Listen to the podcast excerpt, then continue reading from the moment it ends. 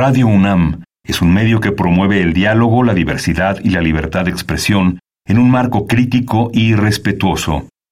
Los comentarios expresados a lo largo de su programación reflejan la opinión de quien los emite, mas no de la radiodifusora. Radio UNAM y la Escuela Nacional de Trabajo Social presentan Vida cotidiana, sociedad en movimiento.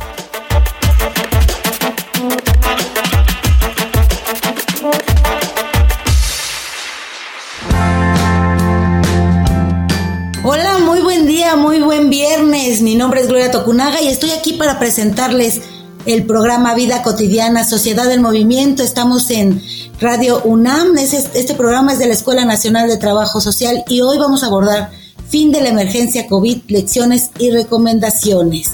Estamos aquí, ¿qué, qué reflexiones tenemos? Vamos a hablar ahorita con nuestro experto. Iniciamos. Facebook, Escuela Nacional de Trabajo Social, ENTS, UNAM. Twitter, arroba ENTS, UNAM Oficial. Instagram, ENTS, UNAM Oficial. ¿Desde hace cuánto que no usas cubrebocas? ¿Cuándo dejaste de llevar contigo el gel antibacterial, de lavar todos los productos que comprabas, de salir lo menos posible de tu casa? Ahora recordamos la cuarentena de 2020 y parece tan surreal, tan lejana, pero el miedo era real. Y algunos aún lo sienten. A pesar de las vacunas, de la inmunidad de rebaño, de la reactivación de los servicios hospitalarios, del conocimiento que ya se tiene sobre la enfermedad, a pesar de todo ello, aún podemos recordar cómo fue sentirse indefensos dentro de nuestros hogares, alejados de nuestros amigos y familiares, sin saber si podríamos retomar nuestra vida como la habíamos dejado o si al menos viviríamos algo similar a ella. Para algunas personas, sin embargo, es más que un recuerdo amargo, es una realidad que alteró su vida, así como su salud mental y emocional. Por eso hoy, en Vida Cotidiana, Sociedad en Movimiento, hablaremos sobre el fin de la emergencia COVID. Lecciones y recomendaciones con el doctor Samuel Ponce de León, coordinador del Programa Universitario de Investigación sobre Riesgos Epidemiológicos y Emergentes y de la Comisión Universitaria para la Atención del COVID-19 de la UNAM. Para comentarnos del tema nos acompaña el doctor Samuel Ponce de León, coordinador del Programa Universitario de Investigación sobre Riesgos Epidemiológicos Emergentes y de la Comisión Universitaria para la Atención del COVID-19 de la UNAM. Y pues estamos aquí, tenemos doctor que darle la bienvenida, ¿cómo está? Bien, me da mucho gusto saludar a todos, eh, saludos a la comunidad, saludos al programa, al equipo de Radio UNAM. Y pues en este tema, ahora que se ha dictado ya como que estamos en el término de esta emergencia sanitaria, ¿qué significa cuando nos dicen que ya, que ya terminó la emergencia? Bueno, pues eh, significa muchas cosas. Desde luego que cuando se califica que la pandemia ha, terminado, eh, esto es un, se habla en sentido figurado, eh, porque la transmisión sigue ocurriendo, eh, sigue habiendo contagios, sigue habiendo algunas hospitalizaciones, sigue habiendo fallecimientos. Desde luego con una magnitud mucho, mucho menor a lo que estuvimos atestiguando los meses y años anteriores. Entonces, es importante señalar formalmente que termina la pandemia para hacer una suerte de cierre administrativo de esto por parte de la Organización Mundial de la Salud por parte de algunos gobiernos como el estadounidense e incluso el mexicano. Entonces, esto es consecuencia de que la emergencia como tal, como señalaban al principio, eh, ya no es más una emergencia. El escenario que hoy tenemos es completamente diferente, insisto, a pesar de que sigue ocurriendo una transmisión y el virus sigue con nosotros como lo seguirá estando del resto de nuestra vida. Eh, pero en un escenario hoy diferente. Hoy conocemos muy bien el virus, hoy prácticamente toda la población en México y en el mundo ha tenido la experiencia de haber tenido la infección, la desafortunada experiencia, que al mismo tiempo de ser desafortunada, todos aquellos que sobrevivimos a esta, eh, hemos desarrollado una respuesta inmunológica uh, en la mayoría de los casos bastante fuerte. Y esto se suma a la experiencia también de reforzar nuestra inmunidad con el amplísimo programa de vacunación que estableció en México y que pues eh, realmente distribuyó cientos de millones de dosis de vacunas a lo largo y ancho del país. Entonces, el virus hoy lo conocemos bien, tenemos experiencia ya con él, tenemos una población con un nivel de anticuerpos alto en prácticamente todas las regiones, tenemos tratamientos y tenemos métodos de diagnóstico. Entonces, hoy no es más una emergencia, a pesar de que sigue su transmisión y que entrará en un canal endémico de ocurrencia de casos de aquí en adelante. Es decir, que eh, tenemos que estar tranquilos en términos de emergencia, pero tenemos que tener algunos cuidados o tendremos que estar haciendo algunas cosas como sociedad todavía como para eh, mantener nuestra salud. ¿Qué tipo de cosas tenemos, que, de, de, hábitos, qué tipo de situaciones tenemos que cubrir para que eh, nuestra salud como sociedad se encuentre bien y no caigamos en otra emergencia, al menos por este virus? Bueno, eh, básicamente el mensaje efectivamente es complejo desde el punto de vista de que no te preocupes porque ya lo más grave pasó, pero síguete preocupando porque hay un riesgo que permanece. Y esto lo tendríamos que abordar un poco como que eh, estos cuatro, estamos en el cuarto año de evolución de, la pandemia que recién termina, eh, en donde hemos construido recomendaciones que se han difundido y que hemos aprendido a respetar. Entonces, eh, en este mensaje de decir, se acabó, pero, pero sigue de una manera diferente, eh, conserva las recomendaciones más útiles para ti individualmente. Entonces, las recomendaciones de higiene, las recomendaciones de usar cubrebocas en algunos ambientes, como por ejemplo el transporte, como por ejemplo auditorios cerrados, como por ejemplo lugares en donde hay aglomeraciones, son muy oportunas de mantener y de reforzar y, simultáneamente seguir manteniendo ese aprendizaje de si estoy enfermo, si he desarrollado síntomas, me quedo en mi casa y no contagio a los demás, por más que el COVID hoy tenga un menor eh, riesgo clínico de ser grave, hay que respetarlo porque siempre habrá alguien que pueda tener un riesgo particularmente grave. Doctor, ahorita que usted dijo que vamos en el cuarto año, es increíble cómo ha pasado el tiempo y cómo ha sido largo este, este trabajo que hemos hecho como sociedad para mantener eh, una sociedad eh, unida, trabajando, con salud, estudiando, todo lo que hemos hecho en el ámbito de la salud, pero también en el ámbito de lo, de lo social y la idea de continuar haciendo esta, esta conciencia que logramos al entender que las medidas individuales también son una medida social, nos va a permitir no solamente en el tema de COVID, sino en otros temas, eh, mantener eh, una conciencia comunitaria eh, que se apoya, que se cuida por los adultos mayores, por eh, los niños, niñas y adolescentes, por las personas que tengan alguna situación de, de en salud que requieran más cuidado. para nosotros ha sido un aprendizaje, nos parece importante, seguramente para los radioescuchas también. Y vamos a la infografía social que la producción nos preparó para este tema, este tema que hoy estamos abordando con el doctor Samuel Ponce de León, coordinador del Programa Universitario de Investigación sobre Riesgos Epidemiológicos y Emergentes y de la Comisión Universitaria para la Atención del COVID-19 de la Universidad Nacional Autónoma de México. Vamos, escuchemos. Infografía social.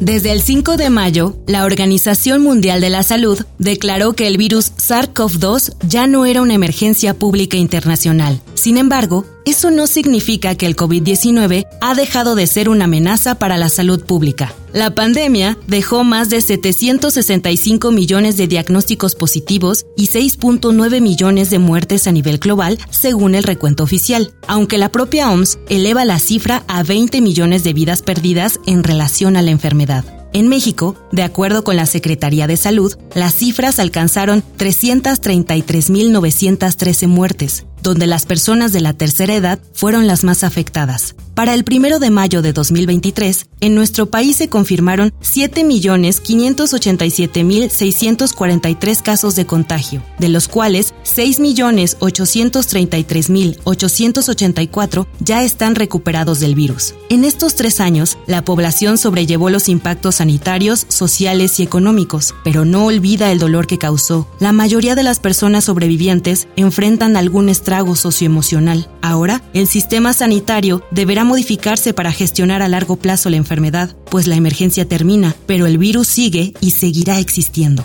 Tratamos de retomar la vida que dejamos en 2019, pero sin dejar de lado las prácticas de cuidado aprendidas en el camino. Es necesario no olvidar que aún hay riesgo de enfermar, aunque los contagios y las defunciones hayan disminuido. La Secretaría de Salud ha indicado que la vacunación contra COVID-19 se incluirá permanentemente en el programa de vacunación universal. Según la OMS, la tasa de muerte por el virus se redujo de 100.000 personas a la semana en enero de 2021 a 3.500 para el 24 de abril de 2023. Lo que no termina son los efectos, las secuelas y otros padecimientos que el virus ha dejado a su paso, así como las grandes afectaciones a la salud mental de la población. La pandemia pasa ahora a una nueva fase. La OMS formará un nuevo comité para seguir asesorando a los países en su respuesta al virus, porque este continuará transmitiéndose y no desaparecerá.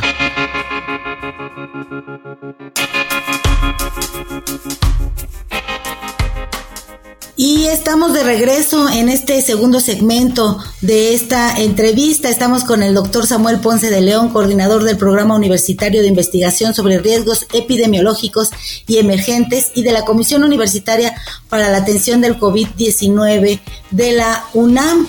Eh, estamos hablando de este tema, de qué vamos a hacer, qué tenemos que hacer como sociedad y para, para que esta eh, emergencia sanitaria que hoy termina, pues continúe siendo un tema que ya no sea de preocupación, sino que sea un tema solo de atención y que nos cuidemos entre todos. En nuestra universidad, doctor, ¿qué tenemos que hacer nuestros alumnos, nuestros jóvenes desde, desde la prepas, CCHs, hasta nuestros doctorantes, postdoctorantes, eh, cuál tiene que ser nuestra postura como universitarios respecto a lo que la pandemia nos dejó, respecto a lo que debemos eh, entender como una pospandemia. Pues desde luego cada quien en su eh, sector, cada quien en sus posibilidades eh, mantener las recomendaciones que les resulten útiles, ya lo mencionamos hace poco, pero simultáneamente también procurar eh, no olvidar, estamos en una fase de transición eh, hacia un curso endémico de la infección, pero tenemos que reflexionar sobre el inmenso impacto, la grandísima tragedia que hemos vivido. Eh, como sociedad, como familias y como individuos en muchos rubros, no solo en el tema de la enfermedad que a mí me dio leve, estuve medio mal, me hospitalizaron pero salí bien, o mis familiares fallecieron. Eh, tenemos que eh, tratar de entender que esto ha tenido un gran impacto muy amplio en nuestros familiares pequeños que no pudieron ir a la escuela, las consecuencias que ya se están viviendo actualmente en los diferentes niveles escolares por la pérdida de la convivencia y de la asistencia regular a los programas de, educación. Cada, insisto, en cada nivel esto es eh, diferente.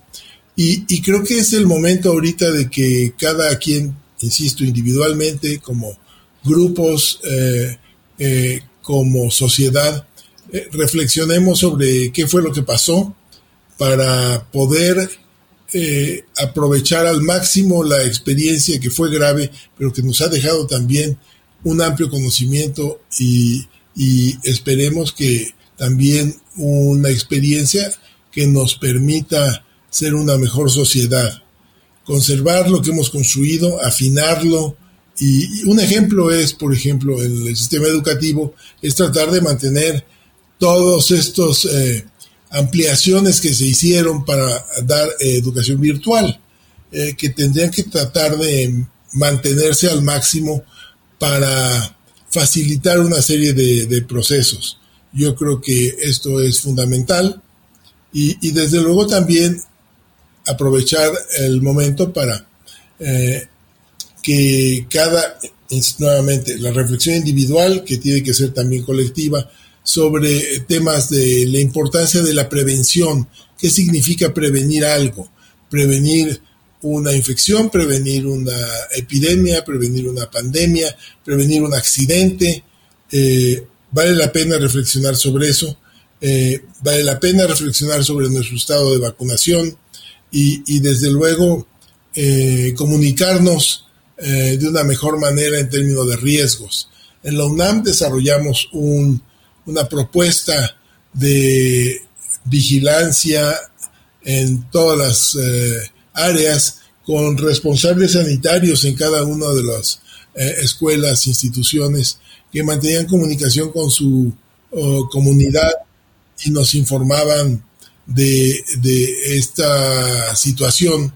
Esto es algo que tenemos que mantener, que afinar para que eh, nuestra red eh, universitaria pueda responder mejor y más oportunamente a cualquier otro reto que se presente en relación a riesgos eh, para nosotros mismos. Doctor, las medidas sociales, yo en este aprendizaje que tuvimos, creo, todos respecto a la pandemia, después de que por ahí de marzo, eh, yo recuerdo del 2020, como que empecé a entender que algo no estaba bien. Y en este aprendizaje que hemos tenido estos, estos años, eh, nos dimos cuenta que teníamos que pensar en colectivo, como instituciones, eh, sería muy importante que pudiéramos saber eh, las medidas no solo individuales, institucionales, como ahorita lo plantea, pero como sociedad completa, es decir, gobierno, sociedad civil, academias, este, universidades públicas, privadas, y cómo podríamos tejer. Y me gustaría que ahorita siguiéramos platicando de esto, porque voy a invitarlo a escuchar mi sección favorita, Voces en Movimiento. Eh, la prepara producción y las vamos a escuchar. Vamos. Voces en Movimiento.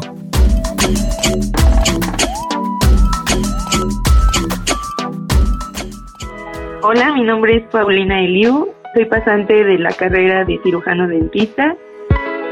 Las acciones que sigo tomando antes no era muy muy de preocuparme tal vez si comía algo en la calle o tomaba algún objeto, tocaba algo igual en la calle. Ahora ya sí es como más tener más cuidado, ponerme gel antibacterial todo el tiempo, igual tratar de yo tener mis cosas más limpias y todo, ¿no? Pues porque a final de cuentas ya cualquier objeto es un poco de infección. En la clínica en la que estoy realizando mi servicio social, para dar atención a los pacientes se les pide un cuestionario en el que nos dicen cuántas vacunas se les pusieron, qué vacuna fue la que se les puso, hace cuánto tiempo fue, en las últimas semanas han tenido síntomas o contacto con alguna persona contagiada. Entonces, pues eso igual nos ayuda a prevenir cualquier tipo de contagio con los demás pacientes y a llevar también como un control más específico para la hora de, de la atención. Hola, soy José Álvaro Segura García. Estoy actualmente cursando, bueno, terminando el primer año de la licenciatura en médico cirujano en la Facultad de Medicina de la UNAM. Pues las acciones son más higiénicas, realmente. El lavado de manos lo he estado haciendo cotidianamente. Yo creo que ya lo, hice, lo forjé como un hábito. También forjé la calidad humana que yo creo que perdí. Antes de la pandemia no me preocupaba mucho por los estados de salud mental de mis compañeros, de mis conocidos, de mis familiares y yo creo que en este aislamiento que todos hemos vivido, una acción que ya reitero se me hizo hábito es preguntar cómo, cómo has estado, qué tal te sientes, cuáles son los problemas que enfrentas, ¿no? Y si hay algo en lo que yo puedo cooperar.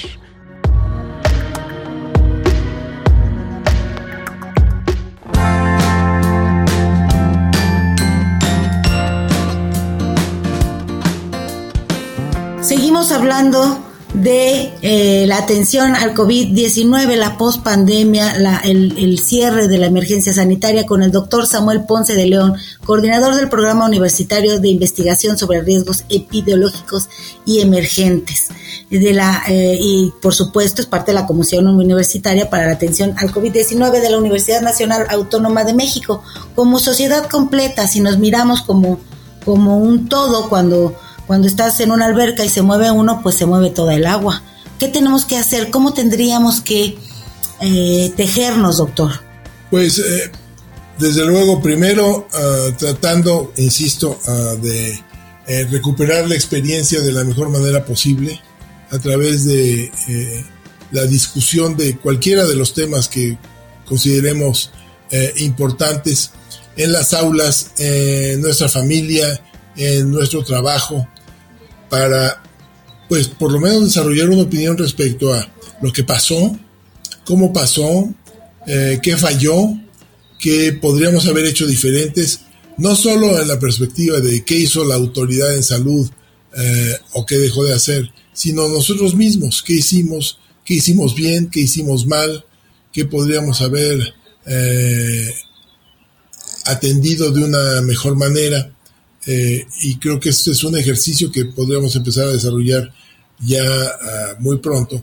Y también eh, reconocer que hay una serie de responsabilidades que tenemos que mantener, e insisto, como cumplir con los compromisos para mantener un esquema de vacunación adecuado, no solo en relación a COVID, sino en relación a todo nuestro esquema de vacunación. O sea, seguimos, hay que seguir vacunándose, primero. Sí, hay que seguir vacunados. Recordar que eh, es muy importante mantener un esquema de vacunación eh, completo. Estamos aquí haciendo énfasis en COVID.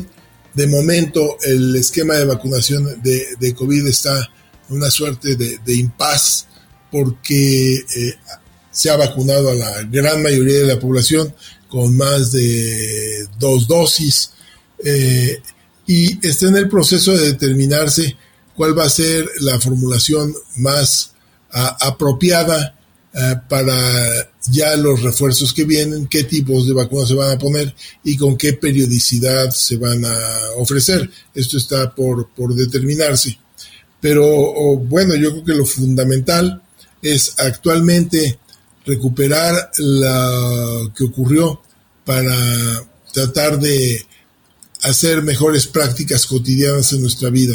Finalmente, eh, las pandemias y las epidemias y las tasas endémicas son resultado de que los individuos en grupos se infectan y si lo analizamos individualmente, cada quien tiene una responsabilidad particular para prevenir esta situación. Ahora que menciona, creo que sí es una gran oportunidad que deberíamos tomar todos aquellos que nos interesa desde la investigación a los hasta los que somos docentes de mirar desde diferentes disciplinas, desde diferentes eh, miradas, lo que pasó, es decir, desde eh, trabajo social, en el caso de los que estamos de este lado de la Escuela Nacional de Trabajo Social, pero también desde la historia, desde la medicina, desde todos, todos, todas las disciplinas, me parece que tenemos algo que mirar, algo que abordar, que permitan dar herramientas a, a toda la sociedad, a las políticas públicas, a la, forma de cómo, cómo nos hemos educado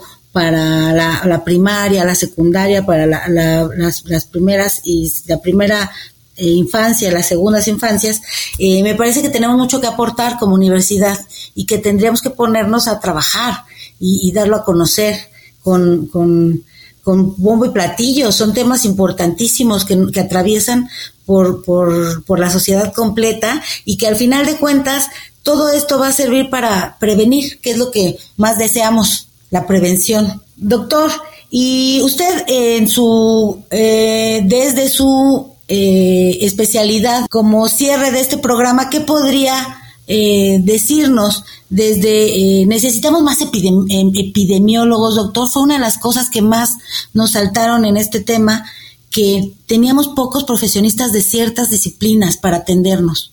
Bueno, sí, eh, una oportunidad para comentar que efectivamente el sistema de salud eh, en México es eh, débil, precario en muchos aspectos. y necesitamos especialistas en muchas áreas. Baste decir que en una situación como la pandemia que reciente sigue evolucionando hasta hoy en su término, eh, una de las situaciones que más se demandaron fue apoyos ventilatorios con sistemas artificiales, ventiladores mecánicos en terapias intensivas. México es el país, eh, uno de los países que tiene menos especialistas para poder atender este tipo de situaciones. Entonces requerimos realmente un plan organizado para mejorar la calidad de la atención médica, en donde hay una ampliación de la infraestructura, pero tiene que armonizarse con la planeación también de formación de recursos humanos suficientes y que se puedan distribuir eh, de una manera amplia en el territorio nacional. Actualmente están muy mal distribuidos los recursos humanos y también los recursos materiales para la atención de salud. Entonces, e, este es un tema, pero aprovechando la oportunidad, también enfatizar que cada escuela, cada instituto, cada facultad en la universidad desarrolló muchas actividades. Eh, estoy cierto que en trabajo social eh, entiendo que hicieron más de una encuesta eh, en relación a la pandemia y valdría la pena que esos resultados que quizás ya se publicaron, pero de alguna manera hiciera una recopilación y un análisis ya desde la perspectiva que nos da estar hoy en este momento de la pandemia en su final para poder aprovechar la experiencia de una mejor manera. Así es, doctor. Pues muchísimas gracias. Nos quedamos con los retos. El reto importante sí es formar, que las casas formadoras de, personal, pues tengamos la conciencia de las necesidades que tenemos para la prevención y para la atención de este tipo de situaciones que afecta eh, de manera transversal a todos los grupos sociales y la tranquilidad de que en esta eh, de que este COVID ya dejó de ser una emergencia y pues vamos a vivir con la prevención y el cuidado que debemos hacer. Agradecemos muchísimo, muchísimo de verdad la atención del doctor Samuel Ponce de León, coordinador del Programa Universitario de Investigación sobre Riesgos Epidemiológicos y Emergentes. Por supuesto, también agradecemos a Radio UNAM y a la Escuela Nacional de Trabajo Social por las felicitaciones y por todo el trabajo que realizamos. Recuerden que si perdieron algunas de nuestras emisiones pueden escucharlas en nuestro podcast de Radio UNAM www.radiopodcast.unam.mx. En la información Carolina Cortés, Mario Conde y Carla Angélica Tobar. En la coordinación la licenciada Roxana Denise Medina Guzmán Luis Tula también anda por ahí en la grabación, siempre muy amable y atento con nosotros. Gracias, gracias, doctor Samuel. Nos despedimos. Yo soy Gloria Tocunaga Castañeda y tenemos una cita el próximo viernes por el 96.1 FM Radio UNAM. Muchísimas gracias. Vida cotidiana, sociedad en movimiento. Es una coproducción entre Radio UNAM y la Escuela Nacional de Trabajo Social.